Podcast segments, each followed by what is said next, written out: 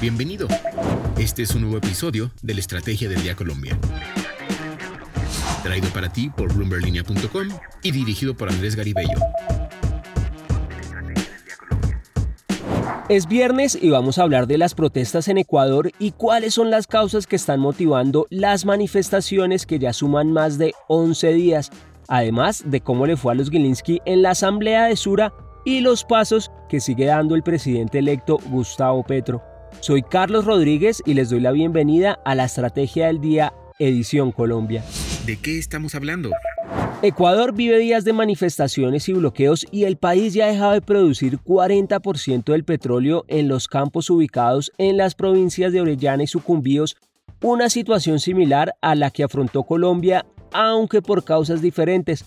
Para entender mejor lo que está pasando, Ángela Meléndez, editora de Bloomberg Línea en Ecuador, nos cuenta cuántos días completan las manifestaciones.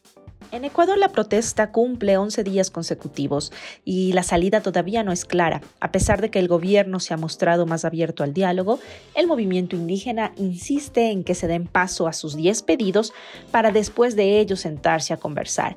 ¿Qué piden los manifestantes? La principal demanda tiene que ver con la rebaja al precio de los combustibles. Quieren que la gasolina extra baje de 2 dólares con 55 centavos a 2 dólares con 10 centavos por galón y el diésel de 1 dólar con 90 centavos a 1 dólar con 50 centavos por galón a pesar de ya tener un alto subsidio que solo este año le representará al Estado casi 3 mil millones de dólares. Aunque el presidente Lazo ha promulgado algunas medidas relacionadas con las exigencias de los manifestantes, la postura de la Confederación de Nacionalidades Indígenas CONAIE y de su líder máximo Leonidas Isa es hasta ahora inflexible.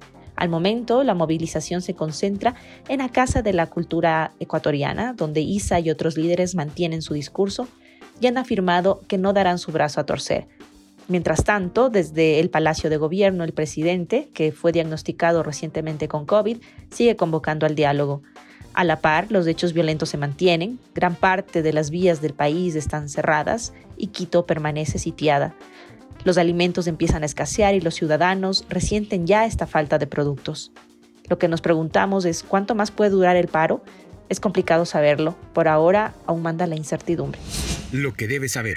Gracias Ángela. Ahora cuatro datos para este jueves. El primero, la tasa representativa del mercado será de 4.068 pesos con 75 centavos. El segundo, la asamblea de accionistas del Grupo Sura ayer terminó con polémica.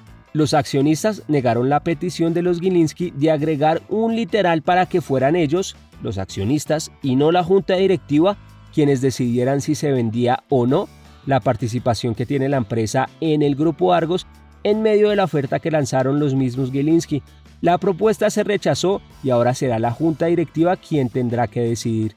El tercero, sigue creciendo la venta de vehículos. En la primera quincena de junio se matricularon 10.301 vehículos nuevos, un crecimiento de 72% frente a la primera quincena de junio del año pasado.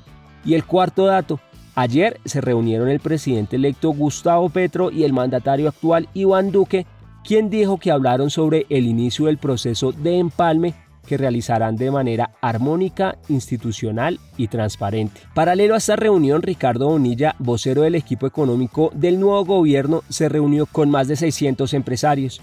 En la reunión que se hizo de forma virtual, Bonilla respondió a varios de los principales interrogantes de los empresarios en temas como el futuro del petróleo o la independencia del Banco de la República. Bonilla reconoció que el petróleo sigue siendo de gran relevancia para el país, por lo que será un proceso gradual, mientras que el uso del gas se extenderá a largo plazo. El asesor de Petro también despejó dudas sobre el Banco de la República e indicó que se mantendrá la independencia del mismo, aunque el presidente electo ha dicho que pretende darle voz a sectores productivos dentro de la junta del emisor. Mundo Cripto. El Bitcoin tuvo una semana de ligera estabilidad después de que el fin de semana pasado cayera debajo de los 19 mil dólares.